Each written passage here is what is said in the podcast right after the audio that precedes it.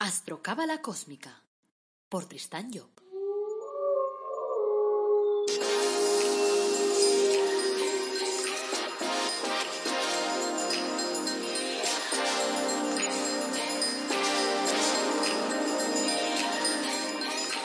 Astrocábala Cósmica, episodio 120.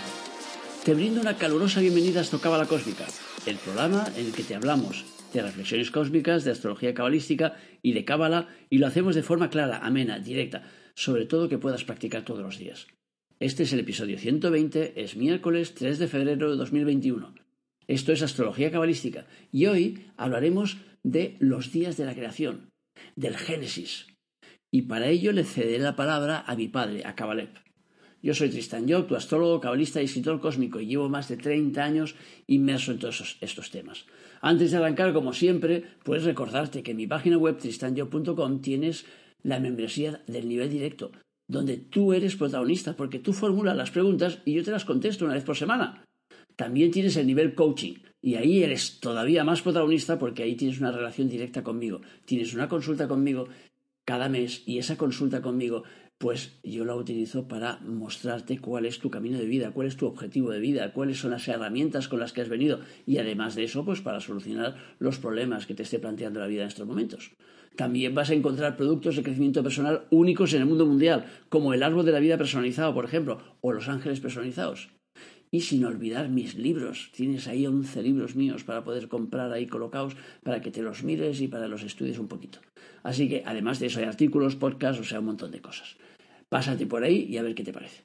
Bueno, como te he dicho, hoy vamos a dejar la palabra a mi padre Cabalep, que va a hablar un poco de Génesis.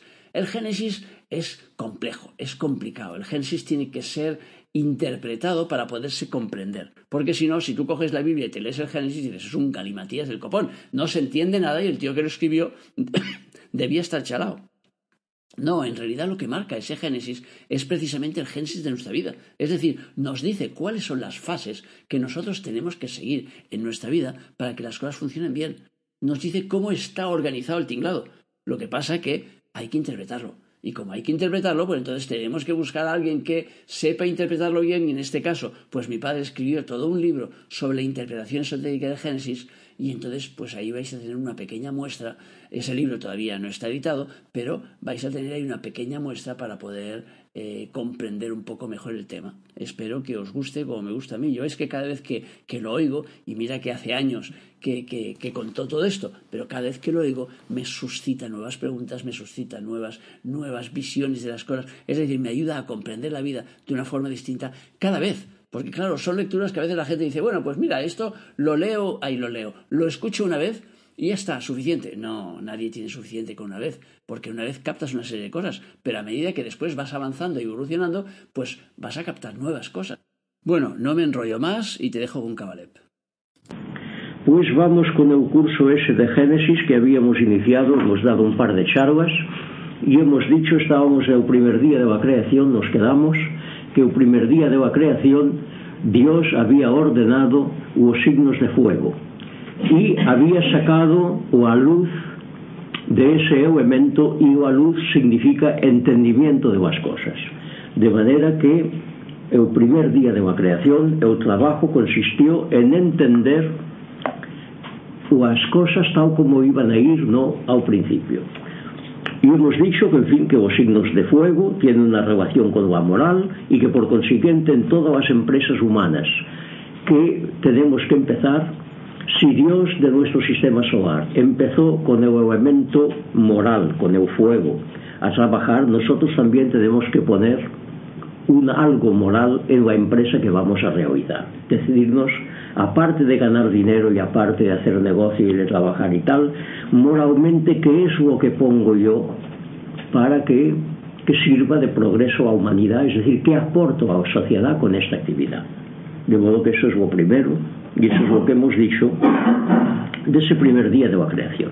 En el primer día de la creación, al mismo tiempo, Dios dividió, se fraccionó en pequeños eh, en pequeños no. Chispas. ¿eh? pequeñas chispas. Chispas esto es en chispas divinas. Y en cada una de ellas puso toda a totalidade su potencial. E esas chispas divinas somos nosotros os espíritus virginales que nese primer día de la creación pues fuimos creados. E fuimos creados e nese primer día como a fuerza actuante foi Keter que es o padre, o elemento padre que llamamos en términos cristianos pois é evidente que nosotros somos hijos realmente do Padre. Hijos do Padre porque de aí saímos, de decir, fuimos a primicia de esta creación.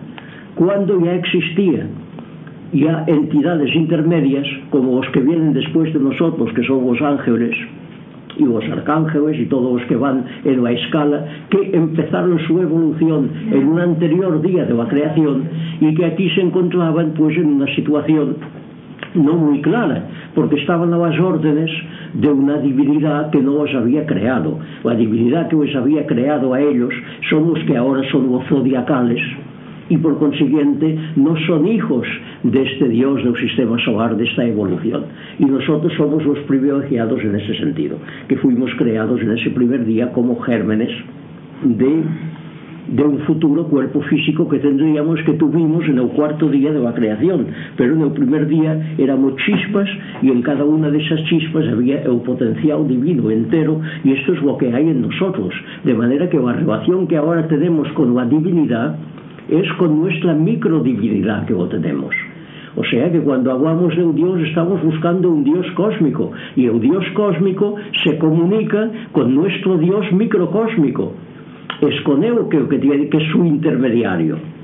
De maneira que es a nuestra divinidad interna que debemos dirigirnos siempre para que nos ilumine y nos guíe.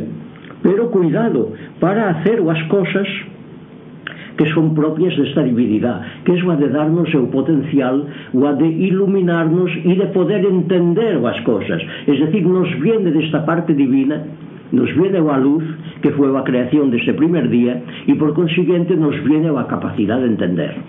Entonces al Dios de nuestro, a nuestro micro Dios interno, a esta chispa que fuimos en ese primer día, cuando no entendemos algo, podemos decirle, Dios mío, dame ese entendimiento, pon en mí esa luz que la tiene Él, que es uno de sus potenciales, sitúo aquí, yo me dejo guiar por ti, de modo que actúa a través de mí, dame esa luz para que pueda entender.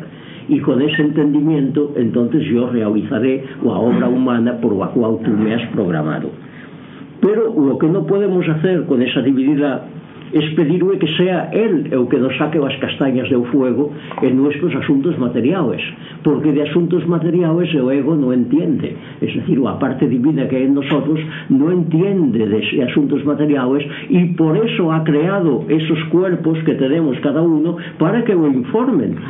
De maneira que manda esos cuerpos ao, ao mundo do pensamento, ao mundo do deseo e ao mundo físico diciendo esto, traedme información sobre esos temas porque constituiré yo mi inteligencia práctica que no la tiene al principio, no la tenía, no era más que un potencial. Y ese potencial le daba la virtud de crear esos cuerpos, que fue lo que creó, el cuerpo del pensamiento, el cuerpo del deseo y el cuerpo físico, para que trabajaran cada uno en sus mundos respectivos y le trajeran a él la información que solicitaba. De modo que cuando nos arrodillamos ante la divinidad y decimos, Dios mío, tengo un problema de tal, de modo que sácame las castañas del fuego y resuélvemelo tú.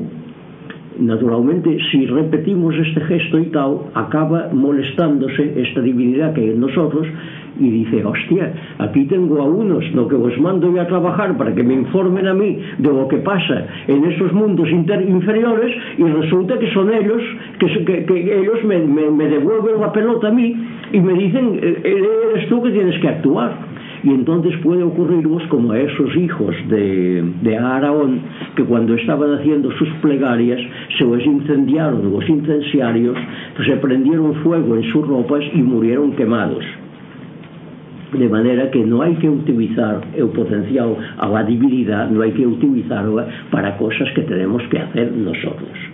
Digo que hai unha serie de hechos que tenemos que hacerlos con o cuerpo material.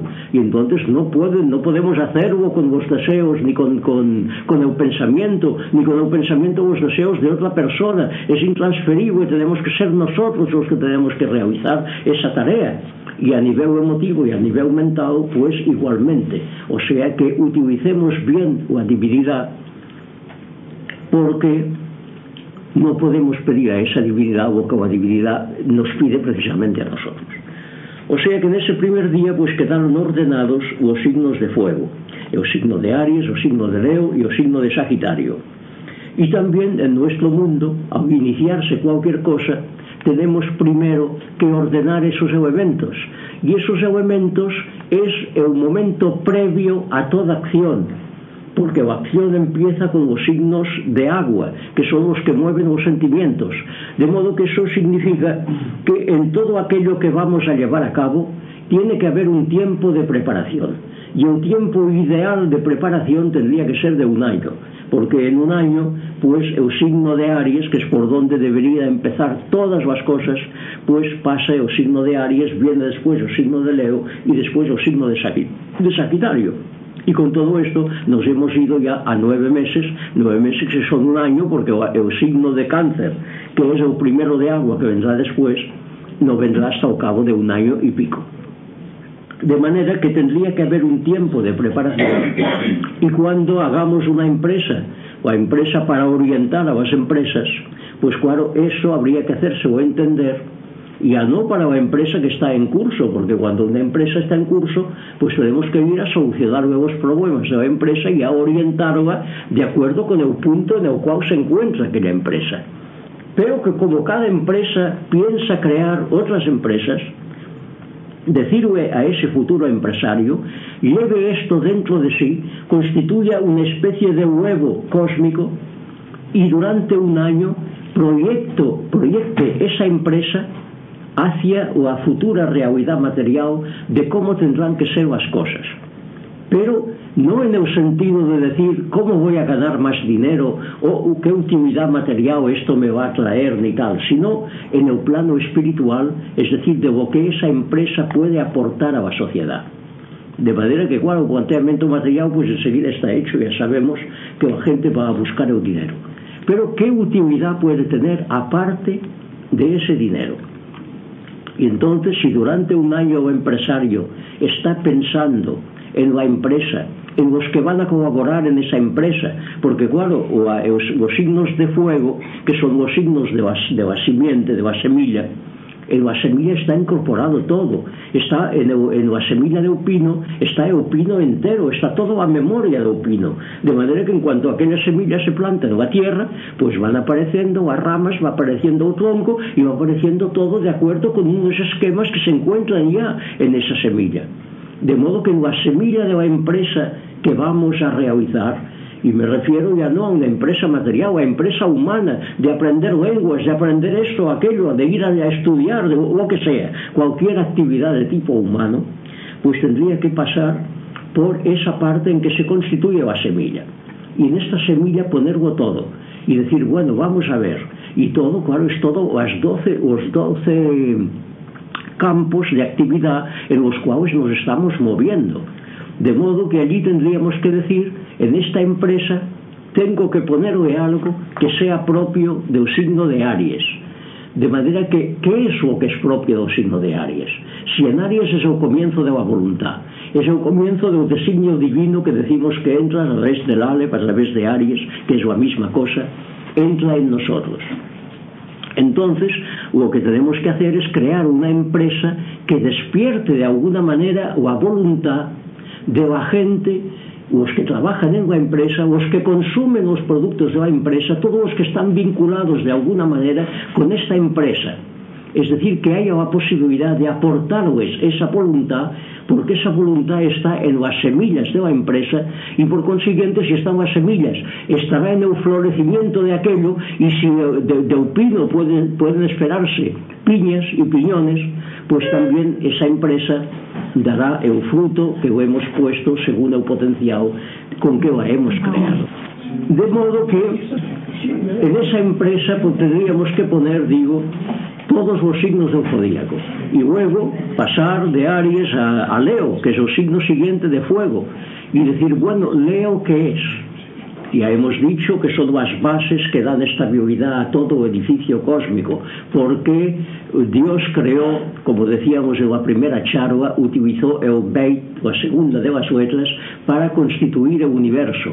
E por consiguiente, pues es a través do beit, e entonces, pues es a base que aguante, a base moral, es a que aguanta e a que os signos de fuego, hemos dicho, tenían unha relación con a moralidade.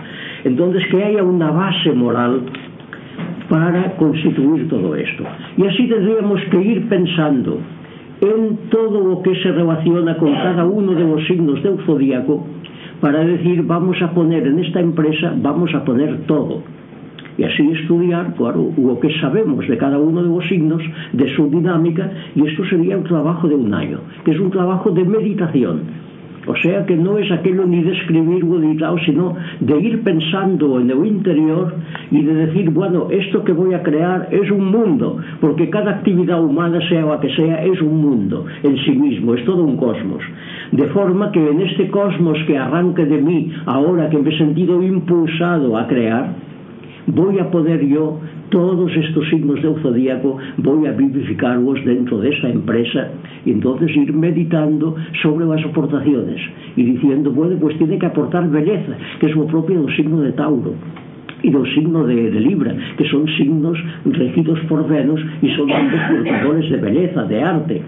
O a belleza a nivel material, como es o caso de Tauro, ou a belleza das ideas, como é o caso de Libra. De manera que entonces poder en esta empresa, y claro, de qué manera? Porque si queremos eh, realizar una empresa una empresa que es pues eh, o, o a fabricación de, de chorizos eso que hace nuestro amigo Revilla que ha hecho tantos miles de millones fabricando chorizos como decíamos el otro día entonces claro en la fabricación de chorizos cómo vamos, de qué manera podemos aportar. Claro, eh, nos hace reír porque dices, fíjate, en la fabricación de chorizos, ¿cómo voy a aportar yo a esta realidad cósmica? Voy a aportar la voluntad de poner en marcha algo, pero claro, se puede hacer porque desde el momento que es un negocio material y que existe la materia, Pues esto no solamente se puede hacer, es que realmente lo tiene, porque todo este proceso que tendría que ser consciente por parte de un empresario antes de comenzar una empresa, se realiza a sus expensas. O sea que hay una parte de preparación antes de empezar, ¿no? ou a tarea real de todo aquello hay una parte de preparación en el cual todos estos elementos han ido entrando han ido entrando quizás mal por la parte, por la puerta trasera, por la puerta de abajo, porque ya sabéis que cada signo, como cada fuerza, que sea a fuerza de las letras o la fuerza de, de los planetas, de los genios, cualquiera, tiene su parte negativa. Su parte negativa hecha con las energías que non han sido utilizadas de una maneira adecuada, que caen en el abismo e que tenemos que utilizarlas ao revés. De manera que entonces, pues es ver aquello de como vamos a utilizarlo de unha maneira positiva en a creación da empresa. De modo que este sería o trabajo previo a realizar de decirnos yo en esta empresa quiero que sea un universo entero, que no, hay, no haya ningún elemento que falte en esta creación. De manera que Eso es lo que tendríamos que inducir ao empresario, e o empresario somos nosotros en primer lugar. Cuando vamos a emprender algo, antes de emprender cualquier actividad, ver o aportación que podíamos dar e poner belleza, beleza, poner o sentimientos, poner o ideas e poner o, en fin, realizaciones de orden material de acuerdo con os signos materiales. En el segundo día de la creación, los trabajos pasaron ao elemento agua. De manera que se el primer día se ordenó E o elemento fuego que é o primordial e tamén en nuestra vida é o primordial e sin él nada puede existir. En o segundo día, Dios trató de ordenar o elemento agua. E entonces nos dice a Biblia que separou as aguas de arriba de as aguas de abajo. En Lídeas Generales, o segundo día, intentou ordenar o elemento agua e só o conseguiu a mitad es decir, que separó las aguas de arriba de las aguas de abajo, nos dice la Biblia. Y esto significa, ni más ni menos, que una parte de estas aguas, que sabéis que aguas y sentimientos es una y misma cosa, una parte de los sentimientos quedaron arriba como sentimientos superiores y una parte quedaron abajo que no pudieron ser ordenados por la divinidad y se quedaron ahí y forman un submundo e no cual se desarrollan, como veremos más tarde, como sabéis ya todos, ¿no? porque ya hemos estudiado esto otras veces en otros aspectos, se desarrolla una vida subterránea, esa vida que nos devuelve la pelota de todo o que no hacemos de una manera correcta, nos la devuelve ao revés para que volvamos a realizarlo ao revés de como se había concebido antes. O sea, que a ordenación do que do coara e por eso en as Biblias non en a Biblia católica que a Biblia católica dice que Dios criou que, que era bueno como dice ao final de cada día. Pero en a, en la traducción literal de la Biblia no se dice que en este segundo día Dios dijera que esto era bueno porque fue un día de la gran la conflictividad de las aguas.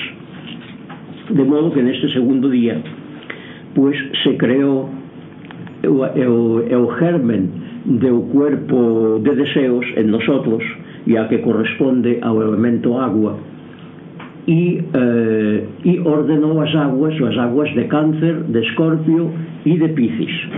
que é un elemento insubordinado que estaba ya en el zodíaco, porque claro, Dios, os materiales de que dispuso o Dios de nuestro sistema solar eran os materiales que se encontraban en el zodíaco que era precisamente su fuente de material, su fuente de materia para construir el universo.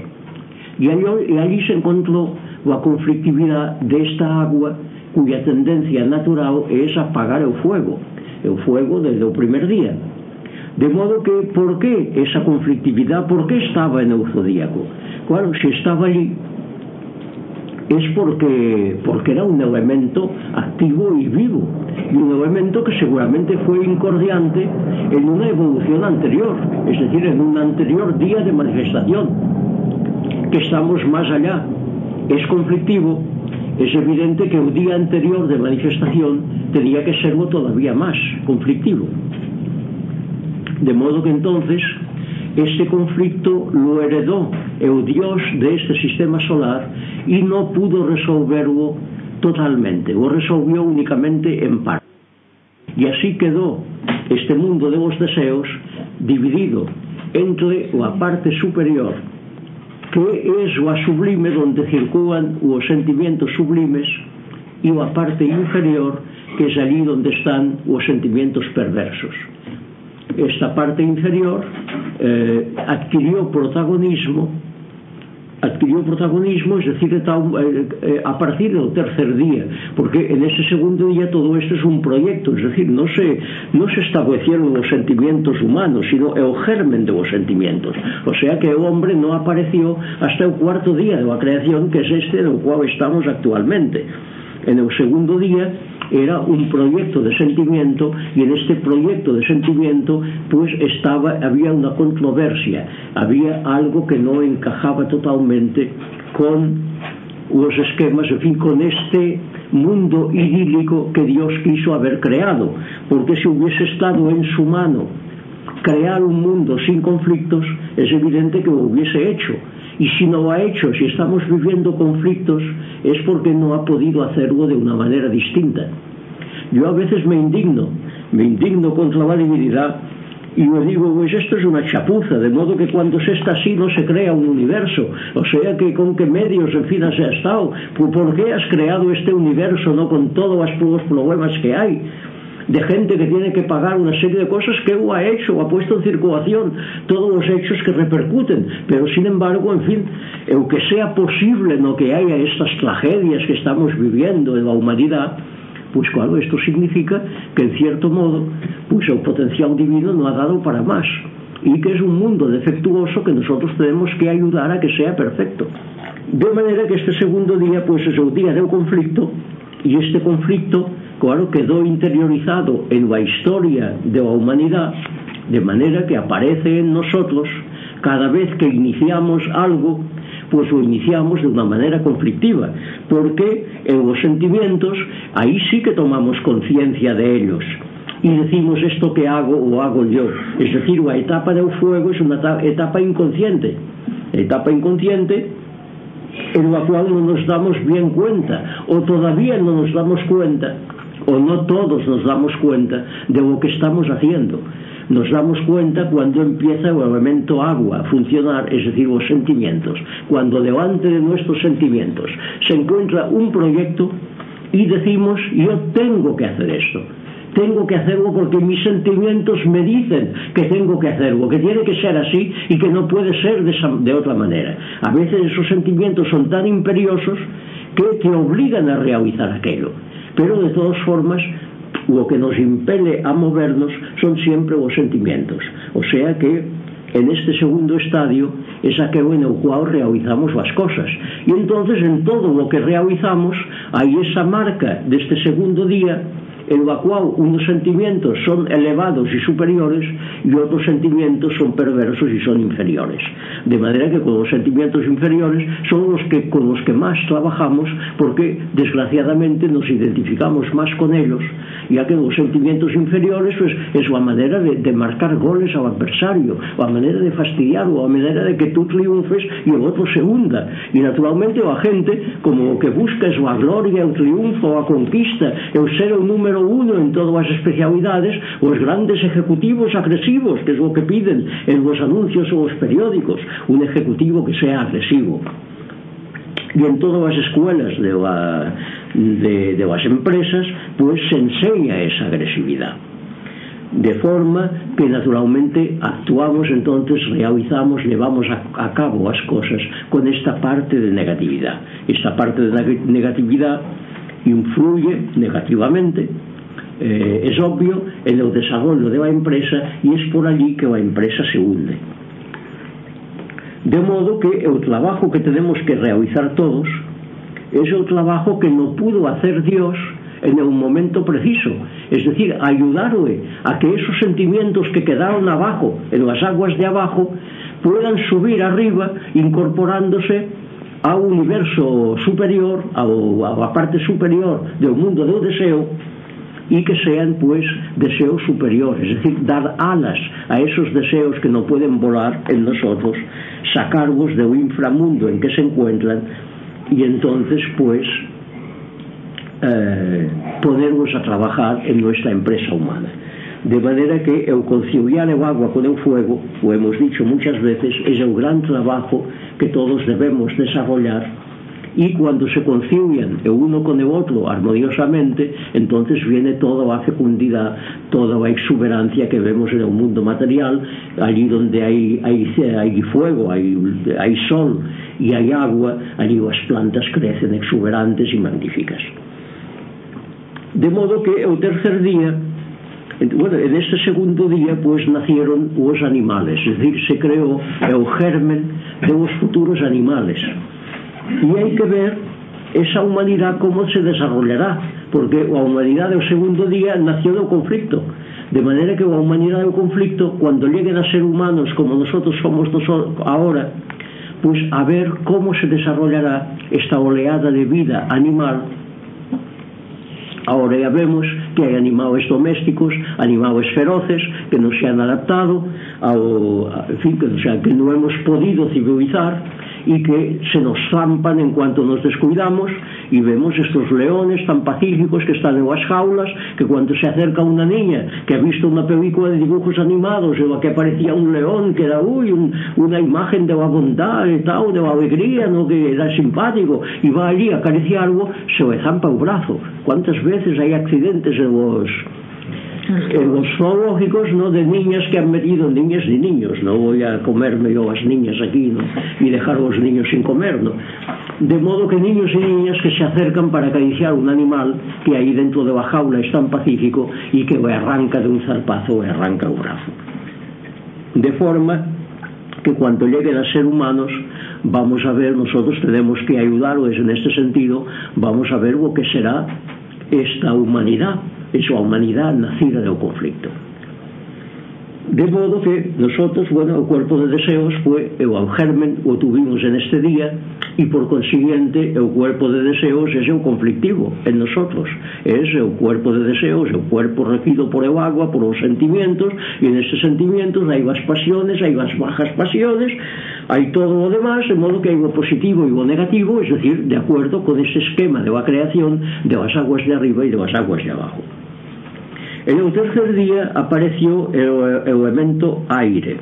O elemento aire é o ordenador de todas as cosas. De maneira que cando o elemento aire apareció como quedaba o elemento tierra? ao separar desta confusión primordial en, o cual, en a cual os elementos estaban confusos.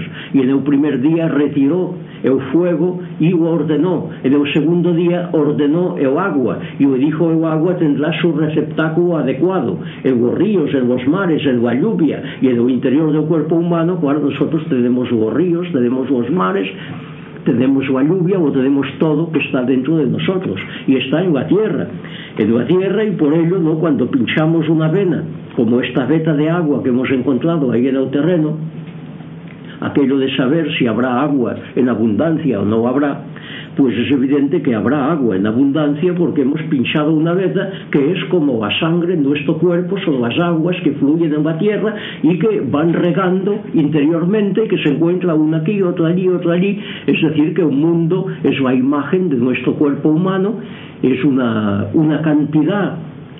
Eh, cósmica, macrocósmica, de cuerpos humanos juntos, podríamos decir, y allí se encuentra toda la organización que se encuentra en nuestro organismo, se va encontrando en todas las parcelas de tierra, en todas las pequeñas parcelas se va encontrando. Y entonces si se da con un vaso así importante, son aquellos eh, pozos que nunca se secan porque tienen su propia agua. No hace falta la de la lluvia. Claro, no, no son aguas de lluvia encharcadas que se enchargan, sino que son las vetas ¿no? que van viviendo y que has pinchado la veta y que entonces allí te va circulando porque es lo natural. De manera que entonces decimos que quedaban por ordenar los signos de aire y los signos de tierra. De maneira que ao retirar os signos de aire e ordenar os signos de aire, automáticamente quedaron ordenados os de tierra porque ya no quedaba nada más. Y por consiguiente, pues ya estaba el elemento tierra ordenado, diciendo allí donde tenía que estar y las propiedades que tenía que tener. De modo que el aire tiene una correspondencia con las ideas coas ideas e o pensamento e nas ideas no, no mundo do pensamento nuestro cuerpo do pensamento pois hai o elemento ordenador que permite ordenar todas as, as cosas E ese tercer día, pois, se puso o germen de o cuerpo do pensamento que tú tiene o hombre. E ese tercer día foi o que os, os ángeles que actualmente están en a generación de os ángeles que é a superior a nuestra, pues adquirieron una, un nivel de evolución humano, es decir, pasaron por el estadio humano de evolución, adquirieron una voluntad propia.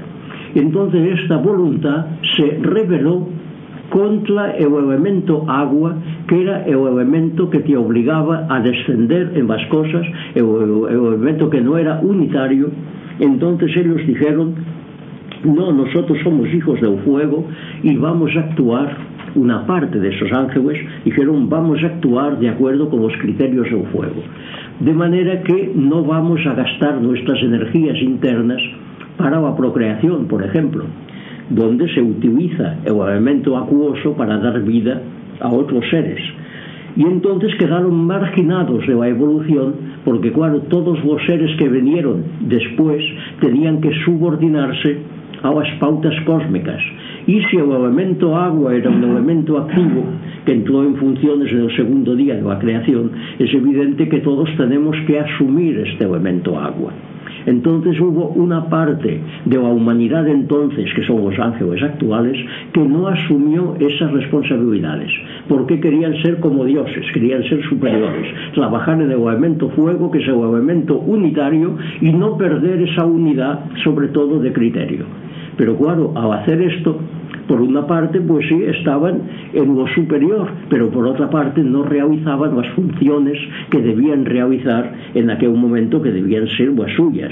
O sea que todos tenemos una obligación de ir hacia lo inferior para sacarlo a flote, como hizo Cristo cuando bajó los infiernos y sacó de allí pues a la gente que estaba condenada no para absolverla de modo que todos tenemos que bajar de alguna manera a lo que nos es inferior para restañar, para restaurar el orden, para restablecer el orden en este dominio. Esto es lo que no quisieron hacer los luciferianos, o aparte de ángeles rebeldes, y entonces quedaron retrasados con respecto a la evolución normal.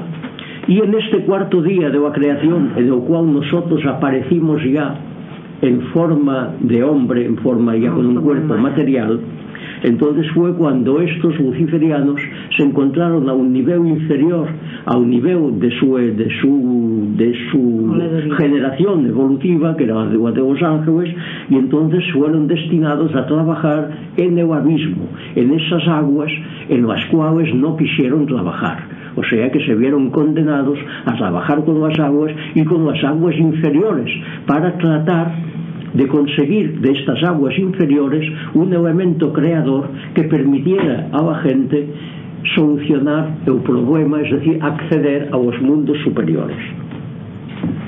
De manera que en este cuarto día en el cuarto día todas as cosas maduran en el cuarto tiempo es decir, el nombre divino de Yod-He, Vav-He, que sabéis ¿no? que es o nombre es un nombre, o nombre de Dios, de Jehová, pero ao mismo tiempo es la lei universal. O ley lei universal quiere que todas as cosas se desarrollen en cuatro tiempos. De maneira que aquello que no primer día era un germen, e el segundo día había ya crecido en el tercer día se había hecho mayor y en el cuarto día adquirió la madurez definitiva. O sea que ese cuerpo físico que en el primer día nos fue plantado como germen, en el cuarto día pues lo tuvimos como cuerpo ya material, como cuerpo terminado eh, o cuerpo de deseos que nació en el segundo día pues naturalmente terminará su evolución será perfecta en o quinto día. Y o cuerpo do pensamento cuyo germen empezó en el tercer día será perfecto en o, en el sexto día o sea, cuando llegue ao estadio ao estadio segundo G.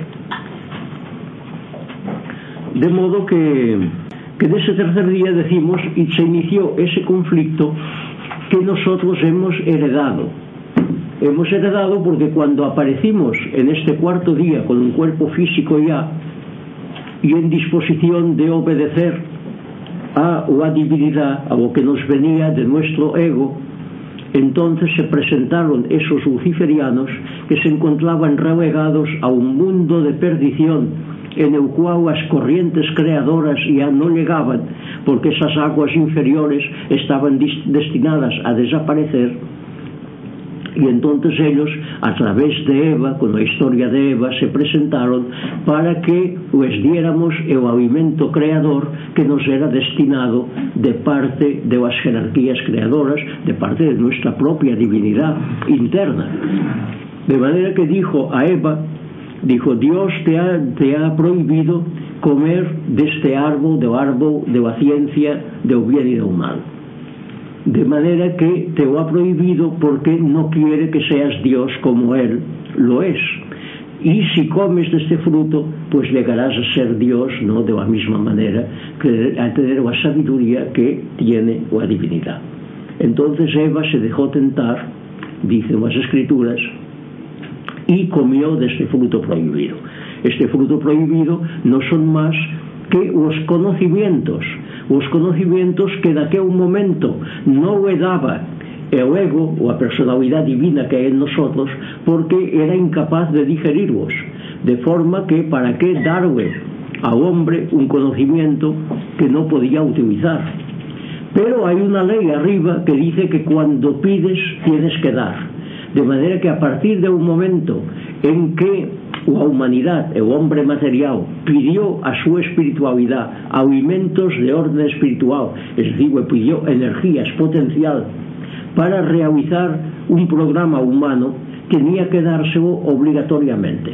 Y entonces ocurrió lo que esperaban los luciferianos que tenía que ocurrir, que el hombre no pudo digerir este manjar divino que os venía de arriba e entonces se cayeron ao abismo cayeron os desperdicios de o que non podía ingerir. Entonces se o comió se o comieron os luciferianos e gracias a esta aportación energética pudieron subsistir. Pero entonces, claro, su obligación, estaban trabajando en el abismo, era de retornar en nosotros, ya que era un alimento que nos iba destinados, de de, de darnos de nuevo este alimento, pero desde el abismo que es desde allí donde se encontraban. De forma que, como hemos dicho tantas veces, lo que en, de una manera normal y directa nos viene de arriba y nos entra por la cabeza, de una manera indirecta nos entra por los pies un conocimiento. Y entonces este conocimiento viene invertido y todos os valores de arriba son invertidos. E o amor se transforma en odio e así cada una de las virtudes que nos vienen de arriba nos vienen al revés. E como no hemos comido casi nada del alimento que nos venía de la espiritualidade, pois resulta que hemos construído este universo no cual estamos viviendo todo, o hemos construído al revés. E agora pois estamos viviendo nun mundo ao revés. E precisamente o que perturba este mundo ao revés es o que viene recto. Porque o que viene recto cuando unha cosa que está invertida pois como o vas a situar? Y entonces cuando viene una norma de orden espiritual y decimos tendríamos que hacer esto decimos bueno pero esto ¿cómo lo vamos a hacer? ¿cómo lo vamos a hacer? no cabe en esta es decir, claro tenemos el tiempo ocupado. De forma que hai unha parte de voluntad que tendríamos que desarrollar e tendríamos que hacerlo por la mañana, cuando o signo de Aries e o signo de Leo e o signo de Sagitario están en pista, de modo que tendríamos que realizar una tarea de orden espiritual, pero claro, o tiempo ya lo tenemos comido con el trabajo material que estamos haciendo. De modo que nos levantamos justos para ir ao trabajo, después del trabajo vamos a comer a un restaurante o si vamos a casa comemos rápidamente y volvemos al trabajo y cuando regresamos a casa ya estamos tan cansados que no es un momento ni de pensar ni de tal. Si podemos un vídeo, podemos la televisión pois, o algo y con esto pues pasamos el tiempo y en esta jornada, claro, si decimos que hemos hecho de positivo, he desarrollado mi potencialidad, no, porque es, es trabajado en la rutina he desarrollado mis sentimientos, tampoco. Con mis pensamientos, es que he desarrollado mi pensamiento, que he aportado ao pensamiento del mundo. ¿Qué luz he hecho? Esta luz que viene de los signos de fuego, es decir, de entendimiento, luz que es entendimiento. ¿He entendido algo nuevo?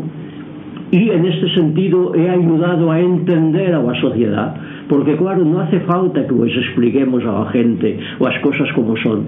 O que estamos diciendo aquí o puede captar gente que están a miles de kilómetros o a millones de kilómetros de distancia y que de golpe tienen un pensamiento, tienen un sentimiento, que es precisamente esto que estamos desarrollando allí, porque os ha llegado de alguna manera. De manera que cuando en nosotros hay un entendimiento de algo y cuando se ejerce este privilegio del entendimiento que viene de la luz y la luz viene de Keter, o sea que viene de la voluntad de crear, de la voluntad de ir hacia adelante, de ese primer día, de ese primer momento de nuestra creación, Entonces esto repercute en toda la sociedad y en toda la sociedad se hace la luz y se hace el entendimiento, sin necesidad, ya digo, de palabras, porque estas palabras pues ya lo vemos que aquí en fin, os, as cassettes, os recogéis en cassettes y luego en vuestras casas pues tendréis, o que estamos diciendo aquí, pues lo tendréis repetido.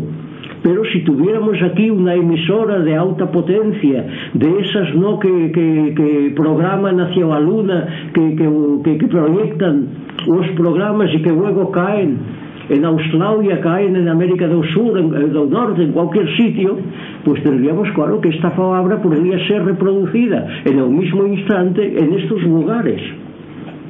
Y entonces decimos, claro, si no tienen este aparato y si aquí no tenemos el micrófono que nos conecta a esta emisora, entonces esto no les llegará no llegará de forma audible, de forma material no, no se enterarán de lo que estamos diciendo, pero que con toda seguridad sí que os llegará. O sea que las palabras que estamos pronunciando aquí se irán a la luna y se, y si van a la luna irán a Marte, irán a Júpiter, irán a Saturno, irán a Urano, irán por todas partes, por todo el sistema También solar. Están en el éter, eh, naturalmente. ¿Eh? Naturalmente no, de manera que están en todas partes. Y entonces hay gente que puede captarlos sin necesidad naturalmente de tener un instrumento material que reproduzca la palabra, lo captan en sus sentimientos y lo captan en su pensamiento, de manera que a la medida en que esclarecemos las cosas, las esclarecemos para todos. Lo que hacemos para uno, si nosotros entendemos algo, lo hacemos para todos. Y claro, en una actividad rutinaria, esto no lo podemos hacer. De manera que lo primero que choca, dice, bueno, usted está diciendo aquí muy bien que tenemos que dedicarnos a ese trabajo espiritual, pero entonces yo de qué como? Y claro, ante esto pues no hay argumento. ¿De qué come? Dice, ah, pero quiere usted comer. Y además quiere usted comer todos los días. Y además tres veces al día. No, cuatro, no, de las meriendas, ¿no? Que hay ahora, la hora de la merienda, del bocadillo de la merienda y del desayuno. De manera que son cuatro. Y si le ponemos el resopón, que antes se hacía mucho resopón aquí, yo me acuerdo cuando tenía 20 años con mi amigo Pitu Vila, que era mi gran amigo de, de- de adolescencia y de, y de juventud, pois íbamos a hacer resopones e a comernos parrilladas allí en os restaurantes de Gerona. De manera que entonces se comían cinco veces, uno por cada ritmo de os genios, no por cada... E a esa de cinco puntas, pues se realizaba comiendo. De manera que entonces, claro, usted tiene que trabajar, es evidente que si come cinco veces al día, aunque sean cuatro, y tal, y si quiere comer cosas de lujo, pues tiene que hacerlo.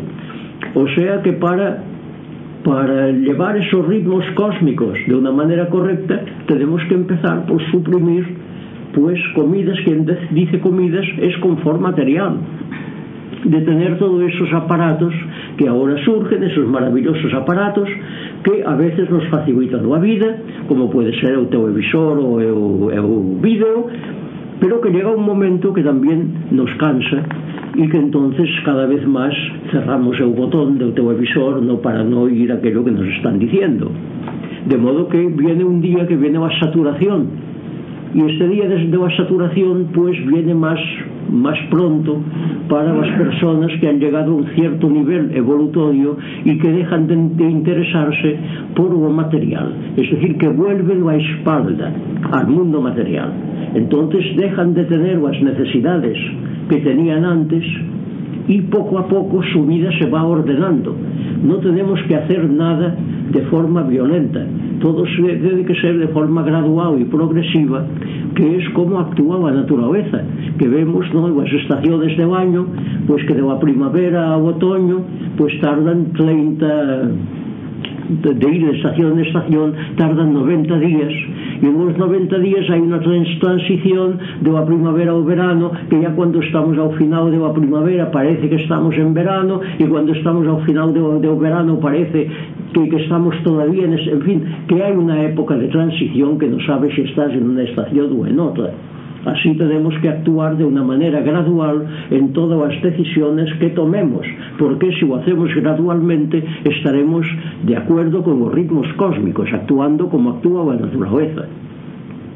y entonces, claro, esto de suprimir o a rutina actual en que se desarrolla nuestra vida tiene que ser primero un designio que aparece en nuestro quéter interno e que va viajando por os distintos séfiras, un día, en fin, despois de pasar a Oxma e de pasar a Vina, pois trabaja ya en Geset, que é o mundo de vos sentimientos, entonces vos sentimientos ya son máis activos que ese designio, que es un designio de orden inconsciente, que no sabes aún que tienes aquel designio hasta que aparece en Geset, o sea, aparece en nuestro mundo emotivo, y entonces sí que los sentimientos te dicen que tienes que terminar con aquella actividad, que tienes que dejar aquello para dedicarte a algo que sea más productivo desde el punto de vista espiritual.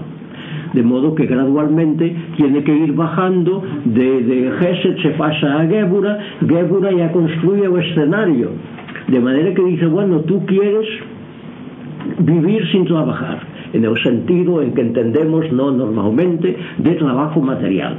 Muy bien, yo te voy a montar el escenario, un escenario emotivo que primero aparece en nuestro mundo de los sentimientos, para que puedas un día vivir sin este trabajo. O por lo menos que sea un trabajo que no dependas de un horario y que puedas realizar en cualquier momento, De modo que yo estoy trabajando mucho actualmente, pero trabajo lo hago en casa y lo hago cuando quiero, porque trabajar de noche, de día, de cuando sea, el trabajo comercial puedo ordenármelo y decir por la mañana realizo un trabajo desinteresado de orden espiritual relacionado con lo que estamos haciendo aquí y por la tarde me dedicaré a hacer los horóscopos y todo esto que haga para los periódicos. De manera que ya puedo empezar a ordenarlo. Igual y un día poder, poder prescindir dese trabajo de, para os periódicos e tal, no? porque ya resultará que a obra pues ya me mantiene, porque naturalmente todo o que realizamos tiene que llegar a un punto de cristalización en el cual pues aquello ya te que sostiene sin necesidad de, de, de nada. Bueno, hasta aquí la aportación de Cabalep. Espero que te haya gustado igual que a mí, que hayas disfrutado y que te ayude a aprender pues todas las cosas que he aprendido de él. Gracias por escuchar, por seguirnos, por valorarnos en las redes sociales. Gracias por dar tu feedback. Solo me queda desearte que tengas un maravilloso día y que te acuerdes de nuestro lema. Apasionate, vive, cambia.